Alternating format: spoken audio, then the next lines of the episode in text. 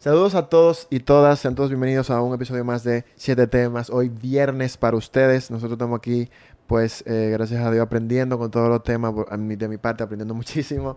Em, hoy vamos a tratar un tema interesante para todas ustedes, eh, mujeres féminas que nos siguen y nos ven. Por el hecho de ser mujer, ¿qué tan difícil ha sido emprender para ti, Nicole? Yo siento que esto es importante también que los lo oigan los hombres machos masculinos.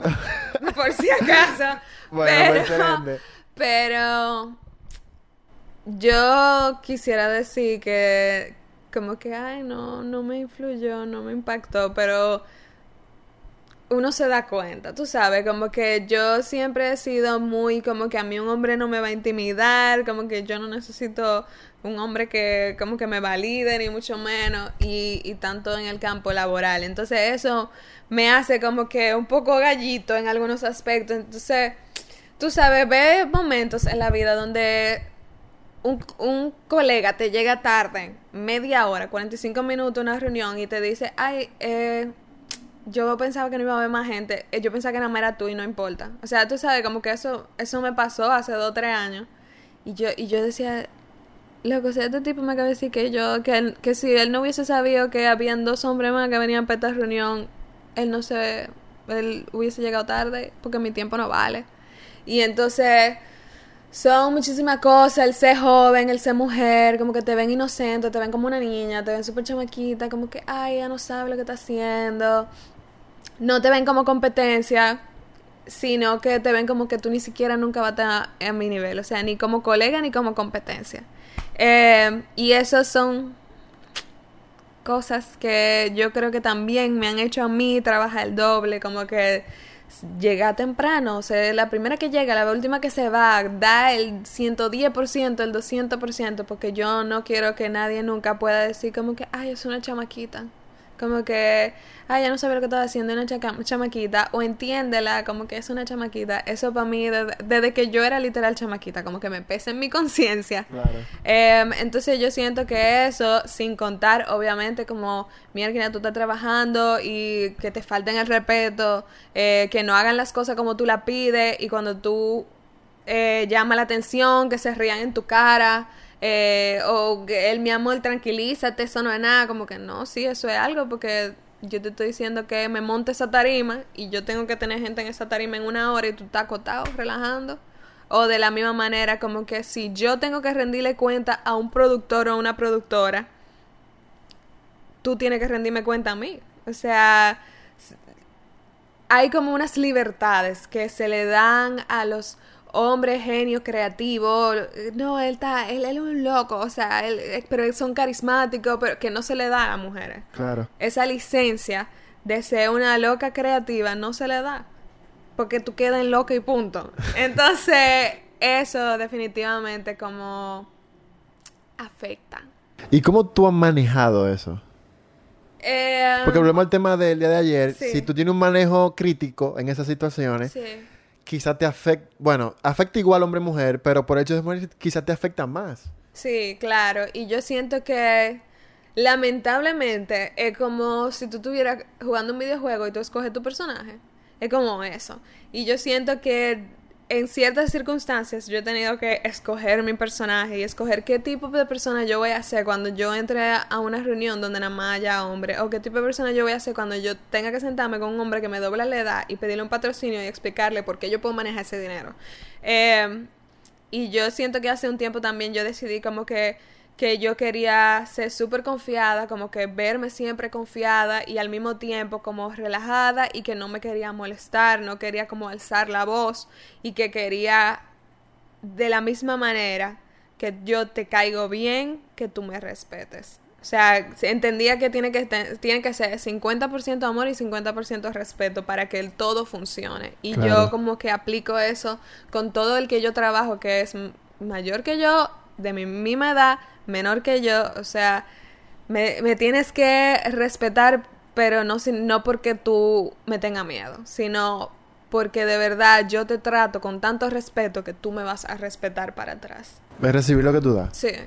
Y Es un poco complicado eh, el, tema, porque yo pienso que, que, la mujer tiene totalmente el derecho y la capacidad de lograr cosas mucho más grandes que, que, los hombres. Sí. Pero no sé si en el mundo del espectáculo, hablamos de los managers el día de ayer, eh, es, es eh, ¿cómo te digo? Eh, ¿La presencia del hombre fuerte? ¿O, hay, o ya las mujeres, como hay artistas mujeres, eh, es más sencillo? Tú sabes que es un tema súper interesante porque las mujeres somos mayoría en, la, en casi todos los espacios, o sea, somos la mayor parte del equipo de producción. Si tú, ves si tú entras a un concierto o a una producción de teatro, lo que sea, tú vas a ver que la mayoría de la gente trabajando son mujeres. Eh, sin embargo, los cargos ejecutivos son de hombres. O sea, los si tú piensas en productores, por ejemplo, de conciertos o de televisión que tú conoces, los nombres que te vienen a la mente son de hombres. Pero eso no significa que no hay mujeres, significa que la mayoría de las veces esas mujeres son como las, la mano derecha de ese hombre. Y por miedo a emprender o porque no se le, o sea, no se nos inculcó la misma confianza de que tú puedes hacer lo que tú quieres, equivócate, no importa, tú vuelves y tú empiezas otra vez, eh, no lo hacen. Entonces, es un tema como del techo de cristal. Un techo que tenemos en nuestra sociedad que no se puede sostener porque las mujeres somos la mayoría en las, en las universidades, somos la mayoría educándonos, somos la mayoría en los puestos, como quien dice, administrativos, pero somos la minoría en los puestos ejecutivos. Entonces, eventualmente esos números tienen que romper ese techo de cristal. Como que eventualmente las mujeres tienen que también ser, si no la mitad, por lo menos la mayoría en los puestos ejecutivos. Y somos también la mitad de los consumidores. O sea, somos el 50-51% de las consumidoras de música también. Claro. ¿Y would you like to break through? O sea, ¿te gustaría ser como ese eje de que rompe y se convierte quizá en una em, persona que rompe ese patrón? Que llega lejos, que tienes tu propia productora, ya que tú mencionas que la productora, o no tan quizá en tu norte. No, sí, 100%. Y, y yo siento que esa como que terquedad de que no quiero trabajar para nadie, toda mi, o sea, toda mi vida trabaja por una gente, es lo que me mantiene como que eh, pensando no solamente en que yo quiero romper ese patrón, sino que yo quiero ser la persona que deja la puerta abierta. Y, y yo, mi corazón naturalmente como que contrata muchas mujeres y como que me gustan las artistas mujeres, a pesar de que tengo muchos amigos hombres, trabajo con muchos hombres, como a la hora de contratar, casi siempre me siento más cómoda mujer, con mujeres, me llegan más currículum de mujeres, me hablan más mujeres pidiéndome oportunidad de trabajo que hombres. Em, entonces yo siento que el yo dar un paso dígase, Neni se vuelve famosa o vamos a decir algo más leve, qué sé yo, no podemos mudar a México, a Colombia hacer música. Yo lo que quisiera es dejar esa puerta abierta para que más mujeres puedan tener esa, ese ejemplo y esa oportunidad. Y en tu opinión, Worst, ¿dónde está el gap? O sea, como que porque tú dices, estadísticamente estamos por encima. O sea, where's the gap? Es como al fin, la puerta quizás al final no se abre. Eh, yo siento que hay, hay dos situaciones. La primera es un tema cultural. Eh, de que simplemente nosotros no educamos a nuestras mujeres con la misma fuerza que educamos a nuestros hombres cuando se trata de creer en ti misma. Entonces, hay otras prioridades que se le dan, que si tú tienes que buscar un esposo, que si tú tienes que, o sea, ya a los 25 o 30 años, que dónde están los hijos, que si no te va a casar, que, que si yo qué, y, a los hombres no le metemos esa misma presión. Eh, eso es una. Lo segundo es que dentro de nuestra misma comunidad de mujeres entendemos que esa mentalidad que nos dieron de que no se puede tener todo, entonces, si hay un puesto para producción, entendemos que o es tuyo o es mío, que no podemos estar dos. Y dentro de nosotras mismas crea muchísima animosidad y competencia y hasta involuntariamente como querer tumbar a la otra persona, como tú me representas una competencia, adiós. Eh, que es una misoginia internalizada, tú sabes, lo que nos enseñan y nosotros lo tenemos ahí atrás. Entonces eso también como que funciona en contra del mismo propósito. Claro. Y tú entiendes entonces que es cuestión de tiempo O sea, porque, por ejemplo, yo sé que tú crees mucho en ti. Ahora, como país y como, como el mundo del arte en general, ¿tú, tú entiendes que eso está cambiando? ¿Tú entiendes que falta un poco para que empiece a cambiar? Eh, yo siento que hay muchos buenos esfuerzos en algunas de las comunidades del arte en organizarse para que eso cambie, pero yo siento que como como país, así como industria, de que la industria del arte dominicano eh, va a tomar tiempo. O sea, to- todavía yo siento que mi generación y la generación que viene debajo puede cambiar muchas cosas, pero va a tomar el tiempo de que, por ejemplo, pasen 20 años, que yo tenga 45 y yo tenga un lugar diferente, que yo pueda como que ya estar en un puesto ejecutivo y manejando dinero y quizá con más tiempo para yo entonces darle la oportunidad a otra persona, mentorearlo o contratar o crear una oficina y darle empleo a 30, 40 personas. Claro. O sea, como que va a tomar tiempo para que toda una generación pueda subir y cambiar eh, la conducta de, de la industria. Pero tú lo ves pasando.